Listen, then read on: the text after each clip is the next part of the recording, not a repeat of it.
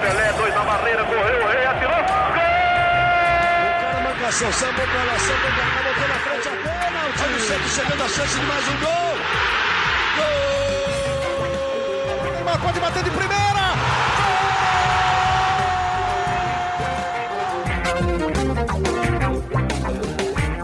Orgulho que nem todos podem ter. Eu sou Leonardo Bianchi, esse daqui é o GE Santos, podcast do Peixe no GE. Santos que nessa terça-feira joga a sua vida na Libertadores, recebe em casa, na Vila, a LDU com uma vantagem de um gol depois de uma boa vitória fora de casa por 2 a 1 tem também a seu favor os dois gols fora de casa, mas precisa abrir o olho para garantir a sua vaga nas quartas de final da competição. Isso porque no final de semana, uma partida tranquila quase azedou. Para falar disso tudo e de muito mais, ainda trazer também um papo exclusivo com o lateral Pará, que foi o melhor em campo na primeira partida de ida lá em Quito. Estou aqui com o Bruno Gilfrida, que vai, fazer, vai trazer tudo que você precisa saber sobre Santos LDU. E aí, Gilfrida, tudo bem?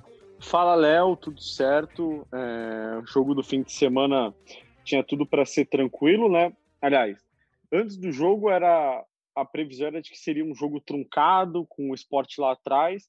E aí, em 10 minutos, o Santos faz 2 a 0 e aí sim tinha tudo para ser um jogo tranquilo, só que não foi isso que aconteceu.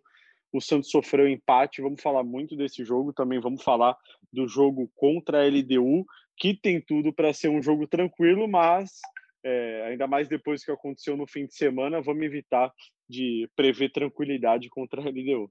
Sem rótulos, né? Sem rótulos. Eu gostei de um termo que eu ouvi, cara, que eu li também nessa análise, que serviu para dar um puxão de orelha, né, jogo contra o esporte, porque o Santos tinha um jogo que teoricamente seria truncado contra o adversário que viria para se defender bastante, e aí em 10 minutos abre o placar, faz 2 a 0 beleza, jogo resolvido, né? E, e aí a gente traz uma alusão pro jogo da LDU, que é essa, né? Abriu o placar na ida, fez um gol, tomou empate num contra-ataque fora de casa. Aí conseguiu fazer o seu gol da vitória, conseguiu trazer um bom resultado, traz um bom resultado para a Vila, e não pode também sofrer tanto, né? Vacilar tanto, acho que é a palavra, né? Exatamente. Contra o esporte, eu acho que faltou ao Santos um meio de campo com um pouco mais de pegada.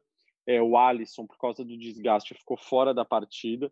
E não que eu acho que o Alisson é a solução para todos os problemas do Santos, mas eu acho que o meio de campo com ele tem um pouquinho mais de pegada, o time marca um pouquinho melhor é, e tem mais fôlego para aguentar o jogo, porque quando o Santos abriu o placar, o Santos foi a campo, escalado pelo técnico Cuca, preparado para é, enfrentar a retranca do esporte. E aí, quando abre 2 a 0 o Santos não tinha mais uma retranca para enfrentar. O Santos que precisava se proteger para buscar contra-ataques e fazer mais gols. Né? Isso o Santos não conseguiu fazer.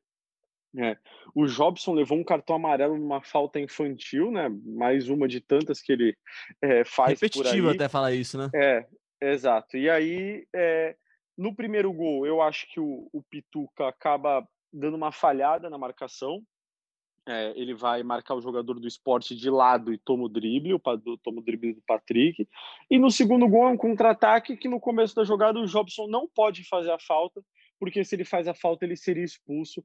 E aí o jogador do esporte cruza lá da intermediária, a bola viaja toda a área do Santos, o Felipe Jonathan e, e o zagueiro Luiz Felipe, na minha opinião, mal colocados em campo, não estavam bem posicionados, não conseguem é, evitar o segundo gol do esporte. Para mim, duas falhas, é, talvez de esquema, né? Porque o primeiro foi uma cobrança de lateral e o segundo foi um contra-ataque. O Santos ganhando de 2 a 0 levou um contra-ataque do esporte em casa.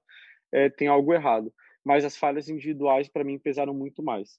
Pois é, a gente fala até das falhas individuais em instantes, Jufrida, mas eu queria levar esse ponto contigo, porque no, no primeiro podcast que a gente fez pós-vitória contra a Heredeu, a gente falou disso, que o Santos não poderia ter tomado um gol de contra-ataque na altitude de Quito, ganhando de 1 a 0 E acho que fica uma lição, porque isso acontece mais uma vez no jogo, dessa vez contra o esporte, de talvez saber medir um pouco mais o jogo, não, talvez ter um pouco mais de, de, inteligência de jogo. E não é se retrancar, longe disso. Contra o esporte, dentro de casa, o Santos tem que tentar fazer um, dois, três, quatro, cinco, mas tem que, tem que conseguir matar esse contra-ataque, né? Não pode tomar um gol de contra-ataque em casa, ganhando de 2 a 0 e aí depois toma um segundo gol numa jogada que, assim, ou você tá marcando em cima o atacante que faz o gol de cabeça, ou você faz a linha de impedimento e deixa ele impedimento, né? Sim, com certeza.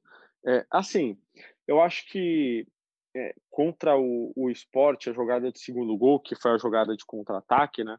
É, o grande X da questão foi o Jobson que não podia fazer a falta, né? Porque se ele pode fazer aquela falta no meio de campo, não tá é, advertido pelo cartão amarelo que ele tinha sofrido minutos antes numa falta completamente sem sentido, que o jogador estava indo para o lado, é, ele ele não ele poderia fazer aquela falta e o, o contra-ataque teria acabado ali perto do meio de campo mas ele não podia então acho que esse é o grande X da questão no jogo contra o esporte acho que é, são situações muito particulares assim é, no jogo contra o esporte o Santos estava tentando atacar fazer mais gols acaba levando um contra-ataque porque o seu volante estava amarelado já com 20, 30 minutos do primeiro tempo e não pôde matar esse contra-ataque. Não estava amarelado porque ele matou um contra-ataque, ele fez uma falta é, decisiva para impedir um ataque do esporte. Não, ele fez uma falta perto da área, num carrinho que não precisava ter dado, era só ele ter cercado o adversário, que já estava marcado por outros jogadores do Santos também. Então, acho que isso, esse é o principal ponto desse contra-ataque desse segundo gol do esporte. E eu, cara, sou um defensor assíduo da, da falta tática, cara. Acho que a falta tática ela faz parte do jogo, faz parte da Com estratégia. certeza. E você precisa ter ela, cara. Tem, tem jogada que você tem que matar com falta mesmo. E é aquela coisa de marcação alta, né? Quando você marca, quanto mais alto você marca, menos erro você pode ter, né? Porque se você tiver um erro, o cara vai sair na cara do gol. Não foi o caso, mas foi, de certa forma, na partida contra a LDU, né? É, e, e, nesse jogo contra o esporte, algo que eu percebi também no lance do segundo gol, o que acontece? O, o, o, cara que cruza a bola, que eu não vou saber quem era, ele escapa do Jobson e aí a zaga tá muito distante. Se a zaga talvez estivesse um pouquinho mais avançada, mais próximo da linha, não tivesse recuado tanto quando o esporte puxou esse contra-ataque, talvez tivesse tido uma cobertura ao Jobson e ele não tivesse conseguido cruzar. É, acho que talvez um posicionamento um pouquinho mais é, ofensivo ali dos zagueiros também, estando mais próximos, com a linha mais avançada no meio de campo, talvez isso tivesse feito a diferença para evitar o segundo gol do esporte. Passando desses erros individuais e talvez erros de tomada de decisão, cara, o terceiro gol, para mim é um golaço, cara, porque o passe do Soteldo pro Marinho é espetacular, o domínio é espetacular, e aí o gol do seu xará, cara, é, muita gente não conhecia, não sabia quem era o Bruninho quem que é o Bruninho Jufrida, para quem não conhece ele ainda. E assim, impressionante, né, cara? Que água que tomam os meninos da vila. Do nada aparece algum, algum jogador assim. Você nem espera ah, quem vai entrar. Você acha que vai entrar o Giamota e tal, que já pô, é um velho conhecido, né? É... Aí do nada aparece o, o, Bruno Marques. Aí tava aí no, no time de aspirantes e tal, fazendo uns gols lá, sobe profissional, é escalado pelo Cuca, é, fica no banco, entra no jogo e faz o gol da vitória do Santos. É um negócio impressionante, né? É, o Bruno Marques ele chegou ao Santos no ano passado, é, chamou a atenção do Sampaoli, mas não chegou a estrear. Ele vinha jogando pelo sub-20 primeiro, depois é, pelo time de aspirantes, estava jogando agora no time de aspirantes, já tinha ido para o banco de reservas contra o Internacional, mas aí por uma questão muito mais de necessidade, né? Porque muitos jogadores estavam com Covid-19 e o técnico Marcelo Fernandes, que inclusive estava substituindo o Cuca, precisava é, levar jogadores para o banco levou o Bruno Marques, mas ele não entrou naquela ocasião e ele entrou contra o esporte. O Bruno Marques é um, um atacante natural de Recife, inclusive.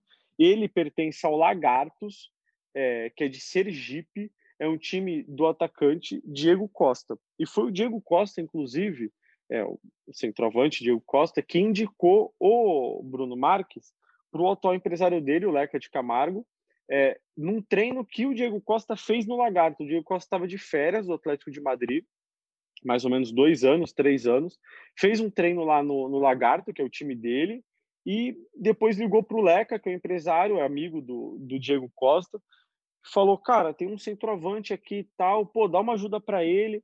E aí a carreira do, do Bruno Marques começou a se desenrolar. Ele disputou uma copinha é, ele jogou pelo Fluminense também nas categorias de base e aí veio parar no Santos e aí entrou e fez esse gol de cabeça aí como se fosse um centroavante experiente. Já. E é impressionante, aí assim, mais uma vez o mérito, e eu não vou cansar de dizer isso aqui, cara, é impressionante como tá rolando bem essa integração e é algo muito destacado pelos dirigentes do Santos recentemente, né, Jorge Andrade, enfim, a galera do Santos, de como tá rolando essa integração entre a base e o profissional, né, como assim, preciso de alguém, não posso contratar. Onde eu vou buscar? Eu vou buscar na base, e é na base tem mapeado os jogadores que podem subir, como foi outro dia casos de Ivonei, como foram o caso do, do menino Vinícius Balieiro. Bali... Teve isso, Balieiro também. Balieiro, um grandíssimo exemplo. Eu preciso de um, de, um, de um volante de contenção, eu vou buscar o Balieiro. Eu preciso de um cara, e aí assim, no elenco do Santos não tem ninguém com a característica que aparentemente tem esse menino agora, o Bruninho, né? A gente não conhece tanto dele, a gente viu muito pouco, muito pouco dele em campo ainda, não dá para dizer muita coisa. Só que eu não vejo no elenco, Jufrida, ninguém com essa característica dele, de ser o 9 e de ser principalmente um cara da bola parada, um cara da bola aérea. Porque isso o Santos não tem. Não tem no Raniel, não tem no Caio Jorge, não tinha no Sacha. Exatamente. É, e o técnico Cuca até fala sobre isso, né? Porque quando você joga contra uma linha com cinco jogadores na defesa, como foi contra o esporte, não adianta você ter um jogador para flutuar, como é o Caio Jorge, que fica flutuando ali na entrada da área. O Santos precisava de um centroavante para estar tá lá dentro da área para receber essa bola. Aí o, o, Bale, o o Bruno Marques, em um de seus primeiros toques na bola, já recebe um lindo cruzamento do Marinho, é bom destacar isso também, e faz esse gol de cabeça. Então, é, eu acho que o Santos, independentemente é, de, de qualidade técnica, de habilidade e tudo mais, do Bruno Marques, ganha muito tendo um centroavante de área é, que marca a presença na área, que vai servir justamente para momentos como o, do jogo contra o esporte. Não significa que ele vai virar titular amanhã contra a LDU, que ele vai ser titular já no próximo jogo do Campeonato Brasileiro. Não é nem isso. Mas, Mas opção, o né? técnico né? Exatamente, o técnico Cuca agora tem uma opção de colocá-lo, porque contra o esporte ele poderia ter colocado já o Bruno Marques de cara como titular. Preferiu o Caio Jorge. Agora que o Bruno Marques já jogou um jogo, já está mais ambientado, de repente, no próximo jogo que o Cuca enxergar como necessário um centroavante como ele, já vai se sentir mais confiante para colocá-lo. Então, acho que para o Santos é incrível poder contar com mais um jogador como esse da base. E é, você falou desse trabalho de transição, eu acho que às vezes tem uma, não sei se perseguição, mas tem uma resistência ao trabalho do Cuca nas redes sociais, eu percebo muito isso. Sempre que o Cuca lança um, um garoto, tem um porém, assim, ah, pô, o, Bru, o Cuca lançou o Bruno Marques agora, ah, mas é, não foi o Cuca que lançou. O Bruno Marques já estava jogando muito bem no, no Sub-23. Quem ah, botou em Cuca, campo foi ele, cara. É, o Cuca tá colocando o Sandri para jogar, mas ele prefere o Alisson. É, ah, o Cuca tá colocando. É, pô, nunca coloca o Lucas Lourenço. Aí colocou o Lucas Lourenço. Aí pararam de falar do Lucas Lourenço. O Lucas Lourenço foi mal contra o esporte, não correspondeu às expectativas e aí pararam de falar do Lucas Lourenço. Mas muito pouca gente eu vejo reconhecer é, o fato de o Cuca, sem poder contratar novos jogadores, tá aproveitando essa oportunidade para ajudar o Santos a revelar garotos da base. A gente até vai publicar uma matéria amanhã. Dos 33 jogadores que o Cuca já utilizou desde que chegou ao Santos, 15 são garotos das categorias de base. E aí eu nem coloco, por exemplo, Arthur Gomes, Alisson, esses jogadores que já têm uma certa experiência, mas são da base do Santos. Não, são 15 garotos da base. Garotos como o Sandri, garotos como Bruno Marques, garotos como Ivonei, como Thailson, garotos que, na medida do possível, como Lucas Lourenço, o Cuca tem colocado. E não dá para ele colocar todos os garotos da base ao mesmo tempo. Mas, poxa, Wagner Leonardo, o Cuca tem o Laércio para colocar na zaga mas mesmo assim ele prefere colocar o Wagner Leonardo, que é um zagueiro canhoto, que tem mostrado qualidades e tem jogado. Ah, mas ele só coloca porque ele não tem lateral esquerdo. Sim, perfeito, mas ele poderia colocar o Jamota na lateral esquerda. Ele poderia fazer que nem muitos técnicos fizeram, falando em espanhol, e ir lá reclamar do presidente, reclamar do clube. E claro, não. Exa exatamente. Você vai ver a escalação, ele... Gilfrida, é John, aí você vem, o Lucas Veríssimo não foi ele que lançou, mas também é da base. Aí você vai ver na lateral esquerda o Wagner Leonardo, que foi ele que lançou. O Sandri, que já Sim. tinha jogado, mas ele que começou a ganhar mais oportunidades agora também. O Lucas Lourenço foi basicamente ele que lançou. Aí você vê Pô, o Caio Jorge. Não, foi, basicamente não. O Lucas Lourenço foi ele no foi último ele, não jogo chegou do a jogar, né, Brasileiro com... de 2018. 2018. Ah, é verdade. É, porque ele não jogou com, com o Sampaoli, né? exato. Ó, aí, tudo bem. Anderson Ceará não teve oportunidade. Aliás, teve oportunidade, pouca, mas teve. E depois não jogou. O Cuca também tem o direito de gostar ou não gostar de alguns jogadores. Isso não invalida todo o trabalho que ele tem feito a gente pode aqui discordar, ah, poxa, acho que o Anderson Ceará merecia mais oportunidades com o Cuca. Eu posso até concordar, mas é, eu acho que às vezes cria-se uma expectativa de que todo jogador da base tem que ter 20 oportunidades até que o técnico escolha outro jogador. E não é assim. E mais, às vezes é até bom para ele sair também, né? No caso do Nuno Ceará claro, que sai, é até certeza. bom para sair, jogar, rodar, ter experiência mesmo. E aí, quem sabe, voltar mais maduro, voltar mais desenvolvido como jogador, como atleta mesmo. Exato, e internamente a gente não sabe o que se passa, a gente não tem visto o treino, a gente não sabe, por exemplo, se o Jean Mota não está fazendo cinco gols por treino lá no CT do Santos.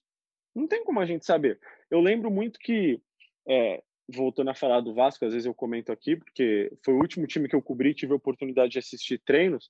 É, o Alberto Valentim, antes da chegada do Luxemburgo ao Vasco, costumava escalar, é, costumava escalar o Felipe Bastos no meio de campo. Só que o Valentim fazia treinos fechados e a torcida ia à loucura, porque não sabia por...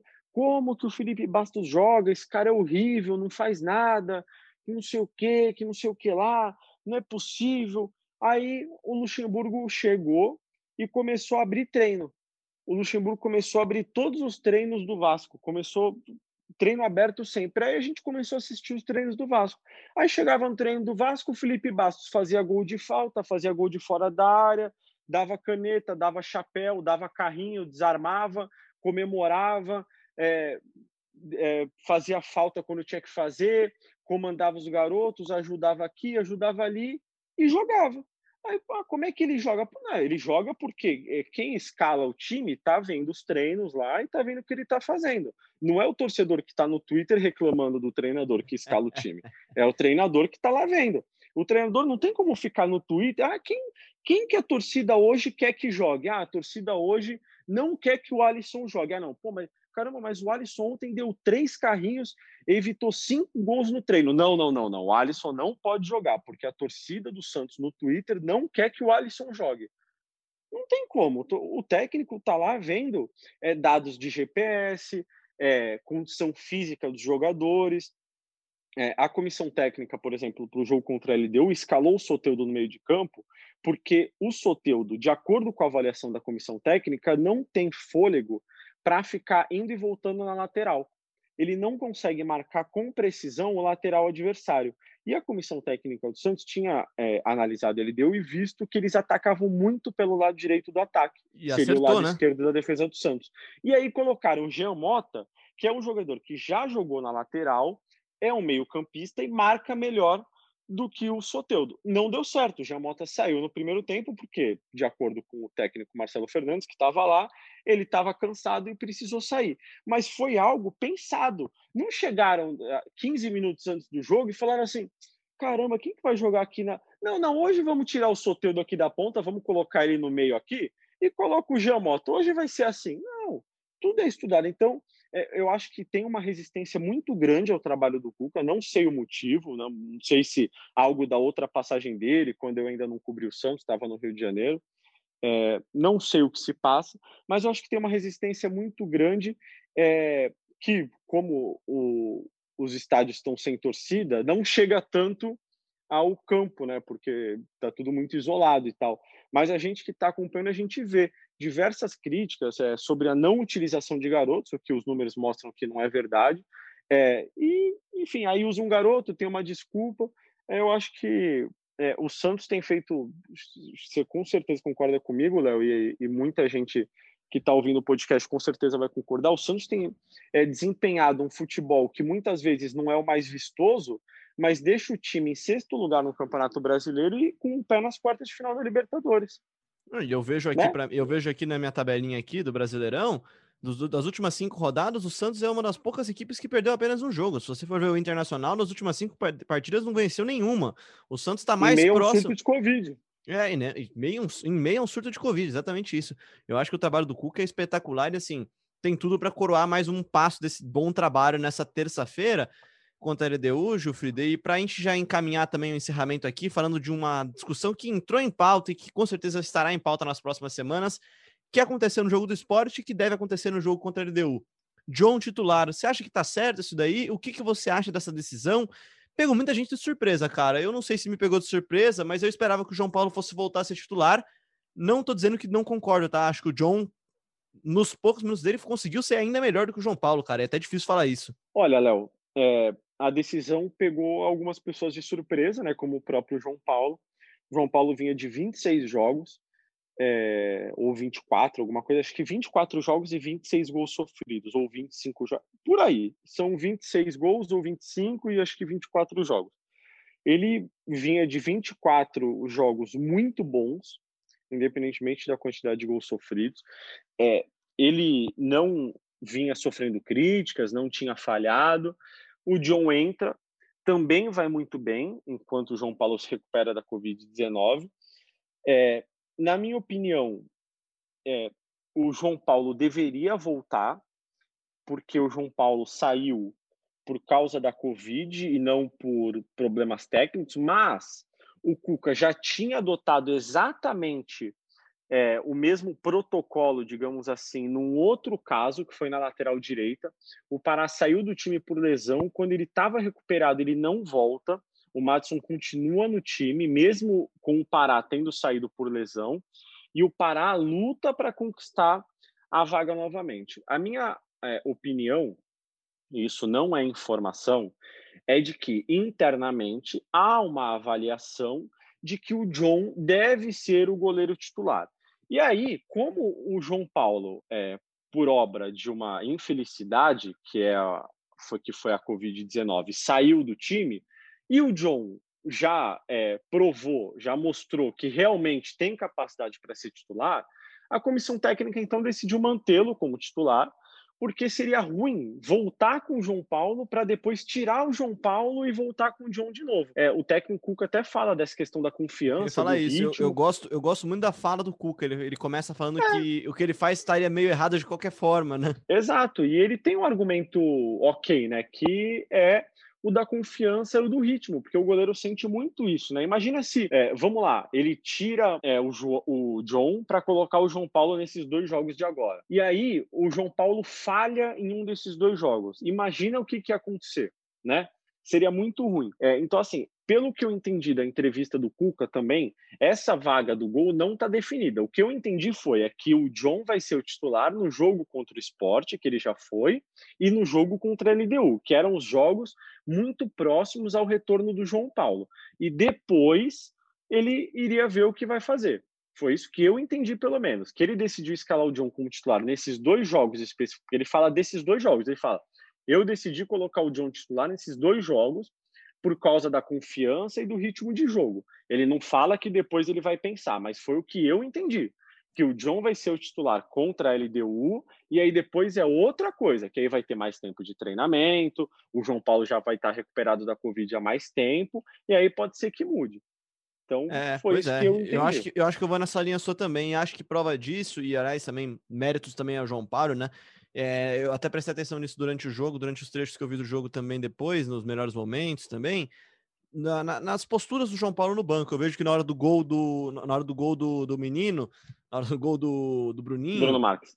Do, Bruninho ou Bruno Marques, aliás, hein? Fiquei a dúvida. Bruno Marques, Bruno Marques. Bruno, Bruno Marques. Pediu para ser Bruno, Bruno Marques, Marques, né? Pediu para ser Bruno Marques, então vamos de Bruno Marques. Na, na hora do gol do Bruno Marques, eu vejo o, o, João Paulo no banco comemorando bastante, abraçando o Marinho, enfim, mostra que o ambiente é legal e acho que tem que ser assim mesmo. Os dois são dois meninos ainda, claro. dois, dois jogadores muito jovens e com muito potencial. E reforço, é... que, e reforço que eu disse algumas semanas atrás aqui que muita gente dentro do Santos realmente vê o João com muito potencial. E aí eu volto a, volto a, voltamos a lembrar, o João era o quarto goleiro no começo do ano. E Léo, e é normal também o João Paulo é, não gostar de perder a vaga, né? Poxa, ele ficou quantos anos gosta, aí? Né? É, ficou quantos anos aí sendo terceiro, quarto goleiro, às vezes, muitas vezes nem indo para o banco.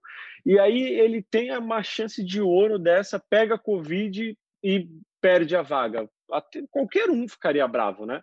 Pô, seria estranho se não ficasse. É, isso não significa que ele está torcendo contra o amigo, o John, mas ele está bravo, eu também ficaria, qualquer um ficaria. Acho que isso é normal, é do jogo. É, não significa que ele tá lá de biquinho, torcendo contra, nada disso. É do jogo, então, e é muito legal porque goleiros geralmente são bem próximos nos clubes, treinos são separados, enfim, rola sempre essa parceria entre os goleiros. Certo é então que John será o titular e quem mais deve ser titular nesse Santos LDU, Jufri, do Santos que volta a ter força máxima nesse jogo? Volta a ter força máxima. É, eu acredito que é, não tenha nenhum novo problema aí. A gente está gravando ainda durante o treinamento dessa segunda-feira, mas não tem nenhuma novidade aí. Deve de John parar na lateral direita, Lucas Veríssimo, Luiz Felipe e Felipe Jonathan. O Luan Pérez voltou depois de Covid, mas teria só três treinamentos até o jogo. Acho improvável que ele volte, mas não vou cravar nada aqui. É, aí eu acredito que ele vai voltar com Alisson, Diego Pituca e Jean Mota, Soteudo Marinho e Caio Jorge. Eu acho que essa deve ser a escalação do jogo para o jogo, a escalação do Santos para o jogo contra a LDU. Repete para mim a defesa, por favor, Gilfrida. A defesa eu acredito que será Pará, Lucas Veríssimo, Luiz Felipe e Felipe Jonathan. Porque o Luan Pérez teve só três dias de treinamento depois da Covid-19 não acredito que ele vá voltar para esse jogo, não. Tô com você nessa, tô com você nessa aí. Talvez se fosse pintar uma surpresa, talvez um Wagner Leonardo ali para dar uma, é, uma, uma, consistência melhor para a defesa também. Como a gente disse há pouco aqui, o Santos já identificou que ele deu ataca bastante por esse lado esquerdo. Certo é que o Santos precisa de um jogo com bastante maturidade, um jogo inteligente, porque tem tudo para se garantir mais uma vez nas quartas de final da Libertadores. Santos que tem um histórico excelente na Libertadores e a gente volta agora na quarta-feira para falar sobre essa vitória do Santos. Já vou cravar aqui. Vitória do Santos é o meu palpite, 1 a 0 para o Santos. Gol de contra-ataque. E o seu palpite, Gilfrida? Meu palpite é de 2 a 0 para o Santos. É, acho que vai ser um jogo mais tranquilo do que foi na, na semana passada. Vamos ver se se confirma aquela previsão lá, que na altitude é tigrão, aqui na, na, na praia, né, no nível do mar é, é gatinho. Para encerrar o podcast, então, a gente vai trazer aqui uma entrevista exclusiva que a Laurinha, a Laura Fonseca, fez com o lateral Pará, o cara que tem sido um dos pilares desse time, que já foi, já voltou da titularidade e mostra toda vez por que, que ele é tão importante. Então, Laura Fonseca e Pará vão encerrar esse podcast do G Santos, que volta agora na quarta-feira. Muito obrigado a você que ouviu a gente até aqui. Um grande abraço. Vai que é tua, Laurinha. E aí, pessoal do podcast do Santos, tudo bem? Acharam que eu não ia participar dessa, desse podcast, né? Acharam errado. Olha eu aqui. E eu tô aqui numa companhia mais do que especial. Tô aqui com Pará, que vai conversar com a gente. Ele que já foi campeão de Libertadores, Copa do Brasil, Paulista, vai conversar com a gente, contar como tá sendo esse 2020. Vamos nessa? Então vamos começar aqui a entrevista com Pará. E vamos começar falando da vitória do Santos contra a LDU lá em Quito.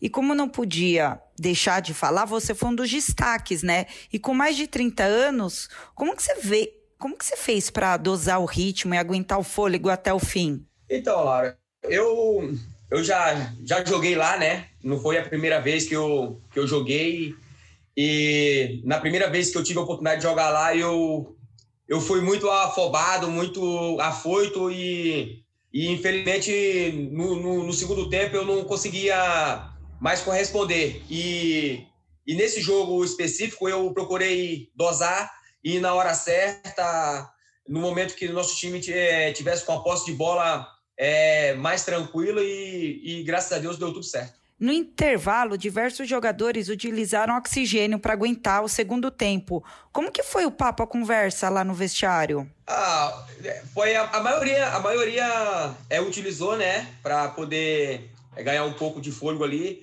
Eu não, não usei, é, fiquei, fiquei bem tranquilo, eu estava eu tava bem inteiro. É, graças a Deus ali, junto com meus companheiros, a gente conseguiu fazer uma belíssima partida. A gente sabe que, que é difícil jogar lá em Quito, né, naquela altitude de 2.800 metros, mas é que nem eu falei, é, a nossa equipe estava bem concentrada, estava tava bem tranquilo naquilo que tinha que fazer. O professor Marcelo, na ocasião, colocou um sistema é, bem para a gente jogar bem tranquilo e, e, graças a Deus deu tudo certo. Pará, jogar Libertadores é diferente? É diferente. É, Libertadores é um, é um campeonato onde todo, todo jogador gosta de, gosta de jogar, sonha em jogar e comigo não é diferente, né? Eu, graças a Deus, aí já tive o privilégio de ser campeão aqui no, pelo Santos em 2011 e esse ano aí eu espero repetir a dose aí com, com esse grupo maravilhoso que a gente está aqui. Eu não sei se você fica acompanhando a internet, o que a, a, torcida fala de você, mas depois do jogo a torcida ficou enlouquecida com seu desempenho. Você viu as coisas que eles postavam? Para eterno, só o futuro vai dizer quem foi melhor, parar o Felipe Lan. Você acompanhou? É assim, eu não, eu não procuro acompanhar muito os comentários de internet, né? Mas a gente acaba receb é, recebendo de, de alguns amigos, né? Do, do, do própria assessoria de imprensa, eles mandam e eu procurei olhar ali. Fiquei bem feliz, né? Mas, assim, Laura, é, eu não, não, não me preocupo muito com esses elogios agora, porque eu sei que se eu jogar um jogo mal, esses mesmo pessoal que me, que me elogiou, com certeza vai me criticar. Então eu procuro fazer o meu trabalho da melhor maneira possível, bem concentrado, bem tranquilo e, e as coisas estão acontecendo naturalmente. O Santos tem feito uma temporada muito boa, mesmo com diversos problemas extra-campo. Por que você acha que tudo tem, dado tão certo? Claro, eu acho que o fator fundamental para a gente, acho que é essa nossa união aqui, né? A gente mesmo, todas as entrevistas aí que os jogadores estão indo após os jogos, até mesmo fazendo essas especiais, eles sempre eles falam que que nosso grupo aqui é uma família, e realmente, Laura, é uma família mesmo, porque a gente se dá tão bem aqui que, por exemplo, acabou o treino agora há pouco aqui, a gente nem ninguém foi para casa, tá todo mundo no campo, conversando, batendo papo. É, então a gente se, se dá muito bem um com o outro e eu acredito que a gente está levando isso para dentro de campo também. E quando essa sintonia acontece, as coisas tendem a, a melhor maneira possível. Então, o professor Cuca também é, é fundamental aí nesse, nesse, nessa, nessa trajetória, nessa campanha que a gente está fazendo. A gente sabe que, que a gente tem muito, muitos problemas extracampos, mas a gente não deixa que isso venha nos afetar. A gente procura só focar mesmo no campo para que é, o Santos venha conquistar vitórias e, consequentemente, títulos. Você já comentou aqui pra gente que você é um dos que você já ganhou Libertadores, Copa do Brasil, Paulista. Então a gente pode falar que você é um dos mais experientes nesse time. E você sendo tendo essa experiência, você passa ela, você dá algum conselho para esses meninos que estão no time agora? Eu, eu procuro estar tá sempre incentivando os, os, meninos, os garotos. A gente sabe que a gente tem um, uma equipe muito jovem. Se eu, não, se eu não me engano, acho que o nosso time, o nosso elenco é um dos mais jovens do Campeonato Brasileiro. Estamos é, jogando aí com praticamente 50%, 60% aí dos, com os garotos da base. A gente não tem é, como contratar. Então, a gente está tá se virando aqui com, com o que a gente tem. E a gente está bem feliz com o que a gente tem. A gente está bem tranquilos. O professor Cuca deixa os garotos bem à vontade. E a gente que, que já tem uma rodagem aí no futebol, a gente procura também passar um pouco da, da nossa experiência para eles dentro de campo, para que eles venham jogar tranquilamente, para que não venha é, é, sobrecarregar eles, é, levar um, uma coisa absurda em cima deles, então a gente procura dividir as responsabilidades e, e graças a Deus está tá ocorrendo tudo certo. Algum deles te pede mais conselhos, senta do seu lado, pede algum conselho assim?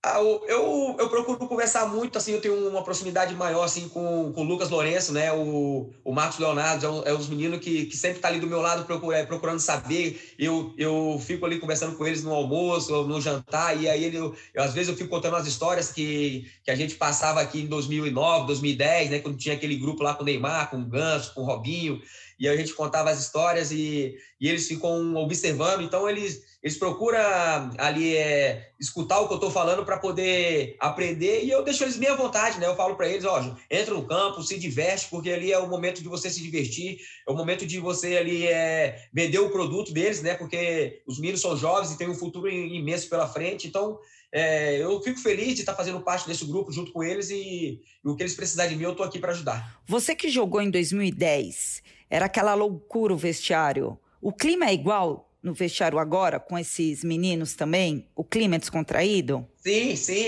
O Santos é, é, é isso, né, Laura? O Santos é. Eu, eu cheguei em setembro de 2008 aqui, então de lá para cá, eu acompanho, acompanhei tantas coisas aqui no, no CT e, e, cada ano que passa, o, os grupos que vão sendo montados é, é isso aí, essa relevância, essas brincadeiras aqui no Santos é, é, é normal. Então, é, eu fico feliz né, de, de ter voltado para casa e me sinto, me sinto em casa aqui. E junto com esses garotos que estão subindo agora, é, eu fico muito feliz, né? E a brincadeira aqui sempre vai existir, no, no, desde a época aí de Neymar, de Ganso, de Robinho, esses caras aí que eram. Era Max, o Baixinho, que jogou aqui com a gente também. Então, eles eram brincadeira 24 horas. Então, a gente. É, eu participei de, de muitas brincadeiras deles aqui no CT. É, e com esses meninos agora surgindo aqui também, é a mesma coisa. Então a gente fica feliz, né? De estar tá junto com esses garotos aí. O que eu falei, ele, o que eles precisarem aí, eu tô aqui para ajudar. Que legal, Pará, e que legal, Laurinha. Bela entrevista com o Pará. É realmente esse ambiente que o Santos cria entre jovens e os mais experientes, sem dúvida, é um grande trunfo na formação de atletas, na formação desses meninos da vila.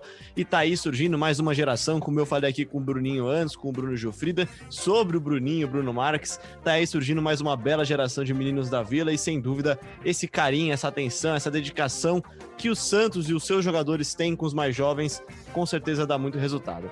Esse daqui foi mais um GE Santos, então, que volta agora na próxima quarta-feira, depois de Santos e LDU, partida pelas quartas de final da Libertadores. Lembrando que você encontra a gente sempre no ge.globo podcast, também na Apple, no Google, no Pocket Cast, no Spotify, no Deezer.